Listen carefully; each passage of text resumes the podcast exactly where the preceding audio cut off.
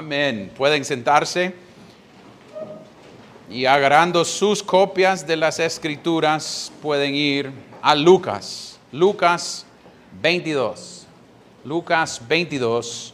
Hoy vamos a estar viendo versículos 31 hasta 38. Y en las últimas semanas hemos visto el proceso de, Dios o Cristo dando la cena del Señor, hablando de esa realidad. La semana pasada estábamos viendo cómo ellos querían luchar por quién era el mayor entre ellos.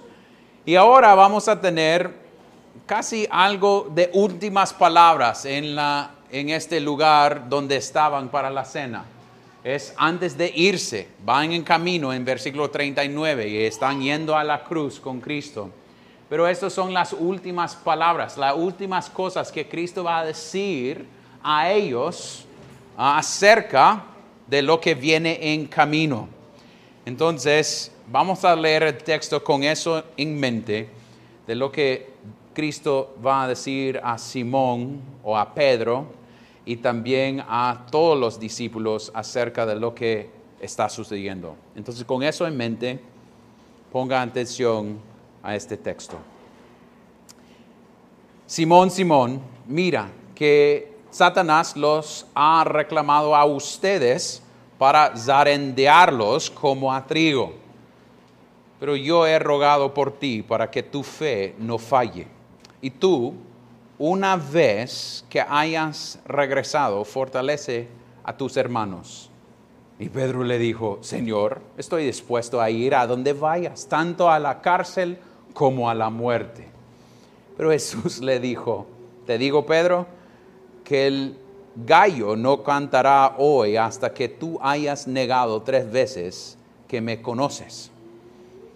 Y él les dijo a todos, cuando los envié sin bolsa, ni alforja, ni sandalias. ¿Acaso les faltó algo? No nada, contestaron ellos. Entonces les dijo, pero ahora el que tenga una bolsa, que la lleve consigo. De la misma manera también una alforja. Y el que no tenga espada, vende su manto y compre, compre uno o una. Porque les digo que es necesario que en mí se cumpla es, esto que está escrito y con los transgresores fue contado. Pues ciertamente lo que se refiere a mí tiene su cumplimiento. Y ellos dijeron, Señor, aquí hay dos espadas, es suficiente. Les respondió, esto es la palabra de Dios. Oremos nuevamente. Oh Dios, hay cosas en este texto que pienso que van a confrontarnos. Somos tanto como Pedro y los discípulos, que tenemos tendencia de enfocarnos en las cosas equivocadas o pensar que somos más de lo que somos. Oh Dios, ayúdanos no tirar piedras primeramente a estos discípulos y su manera de ser un poquito lento, pero ver, en nosotros mismos esa misma tendencia, que somos llenos de, de la tendencia de olvidar quién somos, que somos pecadores, y tenemos la tendencia a caer en cualquier pecado, oh Dios, aunque nos agarra en curva, oh Dios. Pero en el proceso de entender esas cosas, ayúdanos a ver a nuestro Cristo, que es el que intercede para nosotros. Ayúdanos a ver tu gloria, oh Cristo, que tú has sido fiel con nosotros, aunque nosotros hemos sido infiel, que nosotros podemos entender la gloria del Evangelio, que nosotros dependemos no de nosotros, pero de ti, oh Dios. Y oremos esto en el nombre de Cristo. Amén y amén. Cuando estaba pensando en este texto, al inicio, en versículo 31, cuando Cristo estaba hablando de orar por Simón, estaba pensando en cuánto nosotros nos gusta escuchar de algunos más que la gente está orando por nosotros. Tengo un amigo que se llama Bill Simmons y Bill Simmons es un hombre que tiene una llantera en los Estados Unidos. Y ese hombre es una, un hombre de oración. Y él, si usted llegue tempranito en la mañana, usted va a encontrarlo 3, 4 de la mañana en su llantera orando por gente. Y siempre cuando voy a la iglesia, él me va a abrazar y agarrarme y decir, Aarón, martes en la mañana estoy orando por vos y por la iglesia en Honduras y por lo que está sucediendo. Y siempre es como me da sorpresa, porque está pensando en mí este hombre. Yo estaba con ellos por un buen tiempo, pero me sorprende que todavía ocho años después de estar ahí en Jesús City, Mississippi, él todavía está orando por la iglesia. Y en un sentido, si eso me da alegría, ¿qué, ¿qué, podemos decir de Pedro en escuchar que su Cristo está orando por él? Y en eso yo quiero enfocarnos un poquito al inicio en esa realidad. Que nosotros tenemos la misma cosa que Pedro tiene aquí, un Cristo que es el sumo sacerdote, que está intercediendo para nosotros. Y eso es algo de bastante ánimo para nosotros. Pero debemos entenderlo en contexto. Y eso es punto número uno hoy, la intercesión de Jesús. La intercesión de Jesús. Y lo veamos en versículo 31. Dice Simón, Simón, mire que Satanás lo ha reclamado a ustedes para zarandearlos como a trigo. La primera cosa que nosotros veamos es que, primeramente, el diablo está activo y no pasivo. El diablo quiere destruir a todo lo que él puede agarrar. Nosotros debemos confesar esa realidad. Y está ahí delante, podemos ver en el Antiguo Testamento que Satanás llegue en ciertos textos y veamos que, por ejemplo, en Job llegue para pedir por Job y todas esas cosas. Y en un sentido estamos viéndolo nuevamente. Satanás tiene que llegar y pedir a, a Dios estos que él quiere separar. Es interesante y a veces la gente lucha con lo que voy a decir, pero el diablo es el diablo de Dios. Es su diablo. El diablo no hace lo que él quiere hacer. Tiene que pedir permiso. Está como un, perro con un lazo y va donde Dios le deje ir y no ir. Entonces está llegando para pedir permiso y dice Simón, Simón, mire que Satanás los ha reclamado a ustedes. Otra cosa que debemos notar es, él estaba hablando con Pedro, pero está hablando con los demás también al mismo tiempo es cuando usted está castigando a un niño para que los lo demás entiende que el castigo es para todos. Él está diciendo, Simón, Simón, a ustedes. Satanás no solo quiere, quiere Simón, quiere todos los discípulos, quiere destruir a todos, quieren llevar todos al infierno. No quiere solo Simón y, que podemos decir también, él había entrado a Judas, entonces pidió Judas también. Pero Cristo, aquí en este texto, está diciendo que él llegó y cuando Él llegó, Él dice que en el texto, que Él ha rogado por ti para que tu fe no falle. Y tú, y una vez, y tú, una vez que hayas regresado, fortalece a tus hermanos. La idea es, Cristo está diciendo a Pedro que durante de sus tribulaciones, durante de las cosas, durante de la prueba, que Él está rogando por Él. ¿Y cómo podemos ver Cristo como el que está intercediendo para nosotros? ¿Y cómo puede ser que Cristo entiende lo que está sucediendo con Pedro? Excepto en Hebreos 4, 14 y adelante, cuando dice, teniendo pues un gran sumo sacerdote que trascendió los cielos, Jesús, el Hijo de Dios, retengamos nuestra fe porque no tenemos un sumo sacerdote que no puede compadecerse de nuestras flaquezas, sino uno que ha sido tentado en todo como nosotros, pero sin pecado. Es decir, que Cristo puede entender Pedro porque él mismo fue tentado como Cristo, ah, como Pedro va a ser tentado cuando llegue el momento de su tentación. Cuando Pedro se va a caer en el momento. Pero es interesante que Cristo está ahí diciendo que Él está orando por Pedro. Él entiende Pedro. Él está pidiendo que la, la, fe de Pedro no falle en el momento de estar siendo probado. Y me gusta como dijo un pastor, dijo, no entendemos cómo en todo momento necesitamos la intercesión de nuestro Salvador. Verás, no es solo que Él murió por nosotros, no es solo que Él fue resucitado por nosotros, Él vive siempre para interceder. Él está susurrando al oído del Padre guárdala del pecado. Evita que se quebra, Señor. Evita que la fe de Él se caiga, Señor. Llévelos al arrepentimiento, Señor. Tengo esta siempre vivo para interceder y lo único se interpone entre nosotros y un antiguo mal personal de poder incalculable, enemigo de nuestras almas, es la intercesión de Jesucristo. Es Cristo activamente luchando por nosotros. Cristo no está lejos. Cristo vea lo que está sucediendo. Está a la diestra de Dios diciendo, yo morí, yo morí por eso. Yo cubrí eso con mi sangre. Yo entiendo lo que ellos están viviendo. Eso es lo que Él está diciendo a Pedro. Y no es diferente para nosotros. Si somos creyentes, tenemos un Cristo que está a la diestra de Dios, intercediendo para nosotros, diciendo, guárdales, no deje que fallen, que en la tentación y en las tribulaciones pueden aguantar a través de su espíritu. Es porque Él está orando por nosotros, eso es porque nosotros no fallamos con la fe. Pero es algo interesante en el texto, ¿va? que a, decir que Él está pidiendo que Él, su fe no, no falle, dice, y tú una vez que hayas regresado.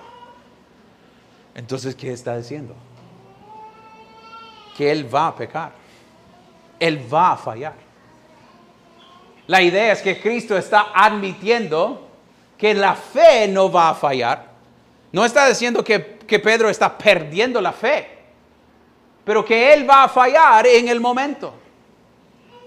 Qué interesante que Cristo nos entiende tanto.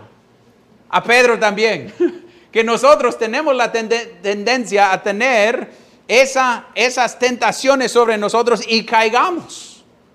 Pero Él está diciendo, pero cuando regresas, cuando hayas regresado, enseña a sus hermanos o fortalece a tus hermanos. En un sentido está tratando de decirle que usted va a seguir pecando. Aunque yo estoy intercediendo por ti, usted sabe que yo estoy haciendo esto, usted todavía va a faltar, va a fallar y tener momentos cuando peca. No estoy, yo quiero que ustedes escúchenme bien, no estoy diciendo, entonces, diciendo, ah, entonces vive con libertinaje váyase y pequen. Eso es lo que Cristo está diciendo. No, está diciendo que vas a fallar. Y nosotros a veces hay gente entre nosotros que luchan y es bueno luchar con nuestros pecados, pero a veces luchamos tanto que no podemos pensar en la idea que regresar. Que nosotros vamos a regresar si somos creyentes, no vamos a perder la fe, porque no podemos. ¿Quién está proveyendo la fe? Dios. Yo no proveí la fe, es Él trabajando en mí, es Él proveyendo todo, es Él sosteniéndome. No puedo perder la fe porque Él es fiel. Yo voy a fallar, yo voy a escoger mi pecado. Yo voy a tomar la decisión de decir, no, yo quiero hacer esto que yo sé que es contra lo que dice la palabra de Dios. Y cuando lo hago, debe, debe causarme arrepentirme. Pero eso es algo que nosotros debemos ver en el texto, que Él está notando, que Él está orando, que Él no pierde la fe. Y cuando regresas, eso es una palabra de ánimo, que va a regresar. Si usted está luchando con su pecado y va a Cristo y pide perdón, eso es una muestra, una muestra que usted sos alguien que es creyente si usted peca y no tiene problemas con pecar, hay problema. Hay problema. Pero si usted peca y pide perdón y regrese a Cristo, eso muestra que sos alguien que tiene fe verdadera en Cristo Jesús. Pero si usted no tiene convicción de pecado, eso debe darle un poco de sentimiento que puede ser que no soy creyente. Entonces Él dice que Él regresará o que Él haya regresado, que Él fortaleza a, los, a tus hermanos. Es decir, que cuando Él falla, cuando Él, que Él va a fallar, Él va, tiene que regresar y enseñar a los demás, diciéndoles, yo lucho con esto también. Yo he caído en esa misma tentación. Y eso nos lleva a pensar, familia, que a veces nosotros queremos pensar, sí, eso es una realidad, pero luchamos con esa realidad.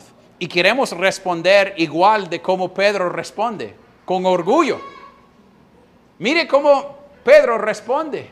Pedro en escuchar que él va a fallar, que Cristo está orando por él, mire las palabras de Pedro. Y Pedro le dijo, Señor, estoy dispuesto a ir a donde vayas, tanto a la cárcel, cárcel como a la muerte. Su, su orgullo le, le, agarra en el momento. Él piensa que él puede hacerlo, él es suficiente. Mire, somos, somos Mara, vamos a la, a la cárcel, cárcel juntos, vamos a morir juntos.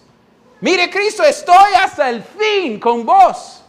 Y nosotros sabemos con otros textos que solo tomó una niña para decir, hey, vos sos uno de ellos. No, no, no, no, no lo soy. No, no lo soy.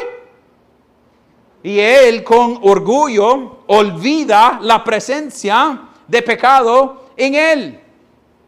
Pero a veces, en vez de decir, ay, Pedro, qué bruto sos, nosotros debemos que decir a nosotros mismos la misma verdad, que nosotros olvidamos esa verdad también. Nosotros pensamos que jamás voy a caer en ese pecado, jamás voy a actuar así.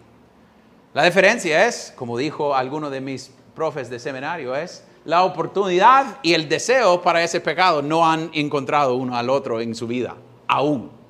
Pero tiene la habilidad de hacer cualquier pecado adentro de su corazón. No debemos decir, no puedo hacer eso. Es ver a Pedro ahí ah, negando a Cristo y decir, jamás hubiera negado a Cristo. No, no estaba en la situación. Hubiera sido peor, creo yo. Yo ni hubiera estado cerca para ver lo que estaba sucediendo. Yo hubiera estado encerrado ni llegando porque tenía tanto miedo. En vez de tirar algo hacia Pedro, debemos decir, yo tengo la misma tendencia. Yo tengo esa misma tendencia de pensar que yo puedo controlar mi pecado. Y puede ser que eso está sucediendo en su vida ahorita, con su lengua. Usted piensa que usted puede controlar su lengua, solo tiene que ir a Santiago y Santiago te dice, no lo está haciendo. También puede ser que usted siente que puede tener acceso sin límite y sin otros viendo lo que está viendo a, cosas como electrónicas, pensando que yo puedo controlar mi pecado y lo que estoy viendo. Estás engañando a ti mismo. O yo puedo chatear o coquetearme con esta mujer o este hombre y nadie, nada va a suceder. O mentimos a nosotros mismos en esa realidad. O niños, puede ser que empieza a mentir a sus padres pensando que solo es una mentirita. Pero esas mentiritas crezcan y son incontrolables y son fuera de control. Y es la misma idea que nosotros actuamos con arrogancia, arrogancia como Pedro. Entonces, en vez de tirar piedras hacia Pedro, debemos ver cómo Cristo está haciendo. Y cuando Pedro dice, no, no lo voy a hacer, voy a la muerte, voy al cárcel con vos. Cristo responde, pero Jesús le dijo, te digo Pedro, que el gallo no cantará hoy hasta que tú hayas negado tres veces que me conoces. Uh, qué puñal de respuesta al corazón de Pedro. No lo voy a hacer. Y Cristo dice, yo te entiendo mejor que vos entendés de ti mismo. Esto es lo que va a suceder. Familia, debemos aprender de eso nuestra tendencia de engañar a nosotros mismos con nuestros pecados. Creer mentiras que son mundanas. Creer cosas que no son bíblicas. Amar a nuestros pecados más a obedecer a Dios. A veces podemos tener tanto orgullo en nuestros propios corazones que nosotros seamos engañados por nosotros mismos como Pedro podemos reaccionar en la misma manera. ¿Cómo van en esa área de su vida? ¿Están luchando con su pecado? ¿Odiando su pecado? Cuando falla, regrese a Cristo.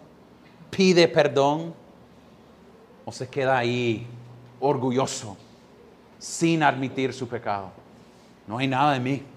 Yo voy a estar fiel a Dios. reconociendo que yo fallo diariamente.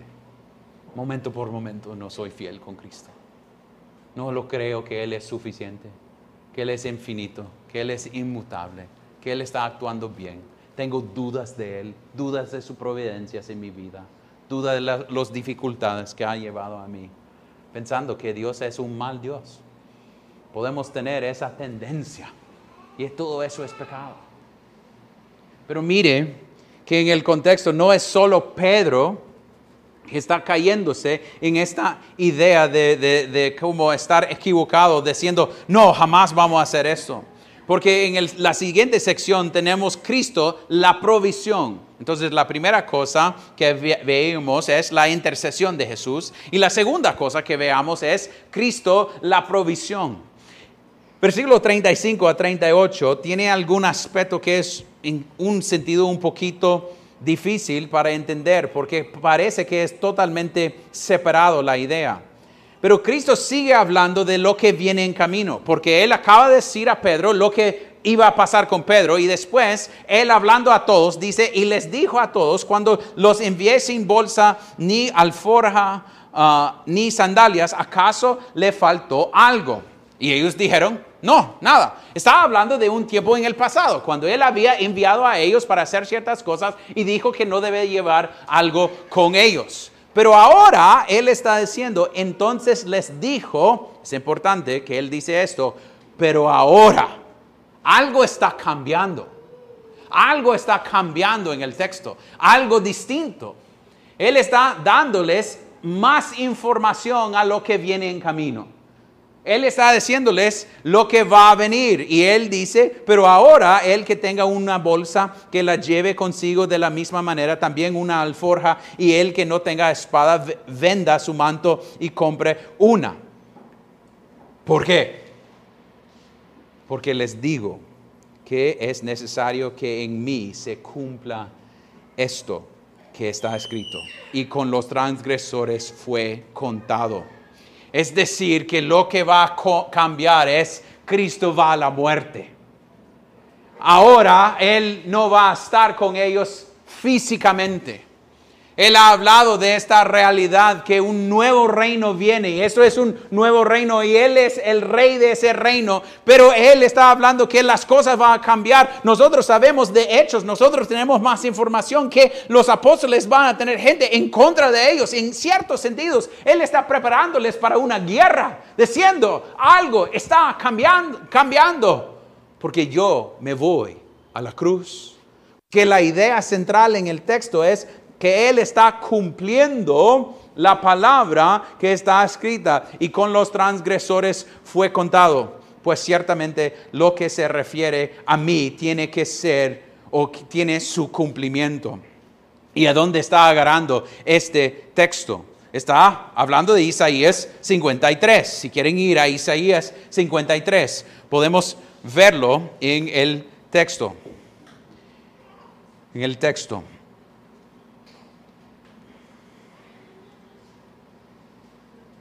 En versículos 11 y 12, debido a la angustia de su alma, él lo verá y quedará satisfecho. Por su conocimiento el justo, mi siervo, justificará a muchos y cargará las iniquidades de ellos. Por tanto, yo le daré parte con los grandes y con los fuertes repartirá despoja, despojos, porque derramó su alma hasta la muerte y con los transgresores fue contado. Llevó el pecado de muchos. Él intercedió por los transgresores. El sentido de lo que va a cambiar es una idea de Cristo se va a la cruz. Algo va a cambiar en la relación entre ellos. Cristo se va y va a morir y mostrar lo que la razón por la cual él vino y va a ser nombrado con los transgresores. La idea es ellos deben ver lo que Cristo va a hacer. Pero es interesante de después de decir eso, ¿cuál es la respuesta de ellos? Mire, en versículo 38, y ellos dijeron, Señor, aquí hay dos espadas. No están entendiendo de lo que Cristo está hablando. Otra vez, Él está hablando de otra cosa distinta, está hablando de lo que Él va a hacer para mostrar su propia gloria. Y ellos están pensando en las cosas físicas. Puede ser una de las espadas que Pedro va a sacar para cortar una oreja de alguien en unos capítulos, de decir, mire, estoy listo para la guerra. Y no están entendiendo lo que Cristo está diciendo, que Él vino por un propósito es interesante que cuando veamos en el hebreo del texto, en el texto de Isaías 53, 12, el verbo tiene una, un sentido de Él está dando a Él mismo para ser entregado. Él está diciendo, yo estoy dejándome ser contado con los transgresores, dando a mí mismo. Ellos están viendo el Evangelio, Cristo diciendo, vino por este propósito y ellos ni lo pueden ver, ni lo pueden ver lo que Él vino para hacer. Y cuando veamos en el texto otra vez en Isaías 53, es interesante que en versículos 11 y 12, el Padre está satisfecho con lo que Él está haciendo. El enfoque es que el siervo está haciendo y lo verá y quedará que satisfecho por su conocimiento. El justo, mi siervo, justificará a muchos y cargará las iniquidades de ellos. Él está contento con lo que Cristo está haciendo. Y los hermanos, los discípulos todavía pensando que hay una guerra física que viene en camino. Están buscando un reino físico, no buscando un reino de Cristo todavía es esperando un rey como de la línea de David que va a venir y reemplazar todo eh, eh, y poner Israel nuevamente. Y Cristo está enfocado en lo que Él está haciendo. Él está sirviendo al pueblo, yendo a la cruz, cumpliendo la palabra, mostrando su, su cumplimiento de la palabra de Dios. Y eso es lo que me llama la atención. Y ellos dijeron, Señor, aquí hay dos espadas. Y Cristo dice, es suficiente, les respondió. No sé si ustedes han tenido esa experiencia de tratar de explicar algo a alguien y es como está pegando a un muro duro y no entra. Casi es esto lo que Cristo está haciendo. Ah, ok, es suficiente. Ellos no entienden y no lo van a entender. Y en un sentido esto se queda como un poco triste porque después de dar la cena al Señor, después de mostrarles gracia, después de corregirles por querer ser el mayor, ellos todavía están enfocados en lo físico. Pero a veces, familia, nosotros seguimos en la misma también. Pensamos, Cristo me salvó para que yo hago todo para que yo pueda ser salvo. Y depende de mí. Y depende de mi habilidad para entender y hacer. Y, mire, mire, mire, mire. Y el texto es acerca de quién es Cristo. Él está intercediendo por ellos.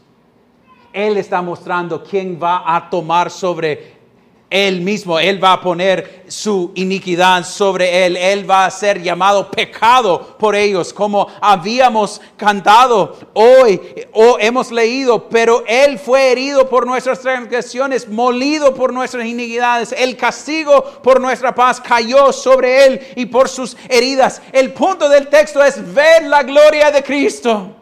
Su intercedor que está, murió, resucitó, está a la mano diestra de Dios pidiendo y orando por ti.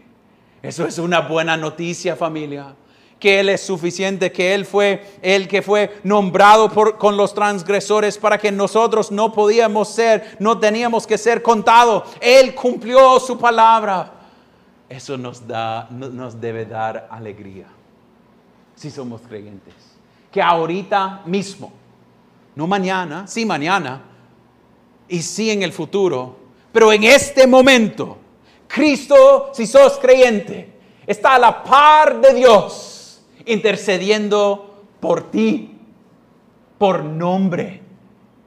No es como, ah, intercedo por, por ellos.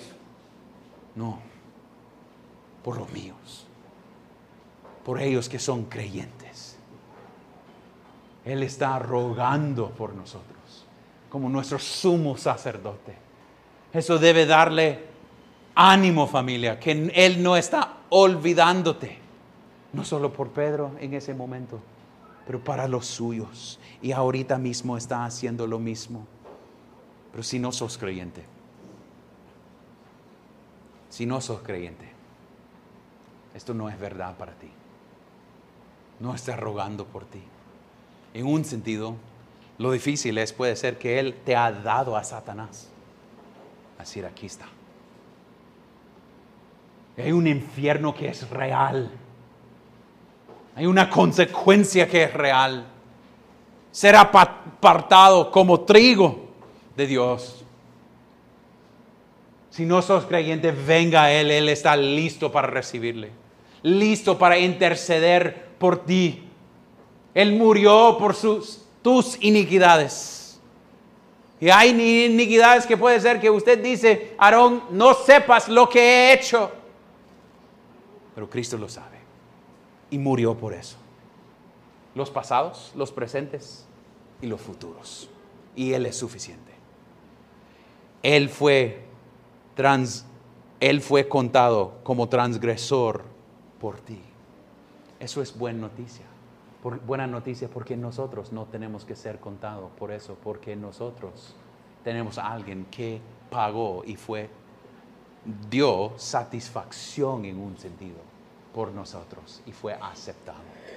Entonces la esperanza de este texto es, recordamos esta verdad, ayudamos unos al otros a recordar esta verdad.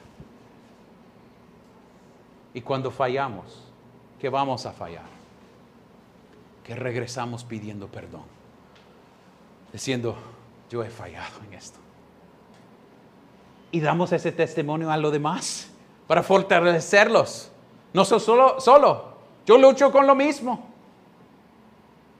Y que podemos no apuntar a nosotros y decir, ah, mira a mí que yo soy tan bueno. No, mire a Cristo, que es más que suficiente. Oremos, Padre Celestial. Te damos gracias por tu bondad con nosotros. Que nosotros acabamos de escuchar que tú dio a ti mismo una manera activa, que tú se fue a la cruz para ser contado con los transgresores, para darnos libertad, para pagar para nuestros pecados, oh Dios, para ser nombrado como pecado. Se hizo pecado para nosotros, oh Dios. Pero Dios, en terminar nuestro culto, vamos a cantar que tú eres digno, que nosotros pensamos en la idea de quién es digno, excepto Cristo. ¿Quién es digno excepto nuestro Dios, que pagó y en una manera satisfactoria pagó todo lo que nosotros deberíamos pagar? Oh Dios, gracias por esa realidad, que tú eres suficiente para cubrir nuestros pecados. Ayúdanos en los momentos que olvidamos esas cosas a pedir tu perdón, pero al mismo tiempo correr hacia ti, reconociendo que la única manera de encontrar consuelo es en Cristo Jesús. Y oremos esto en el nombre de Cristo. Amén y amén.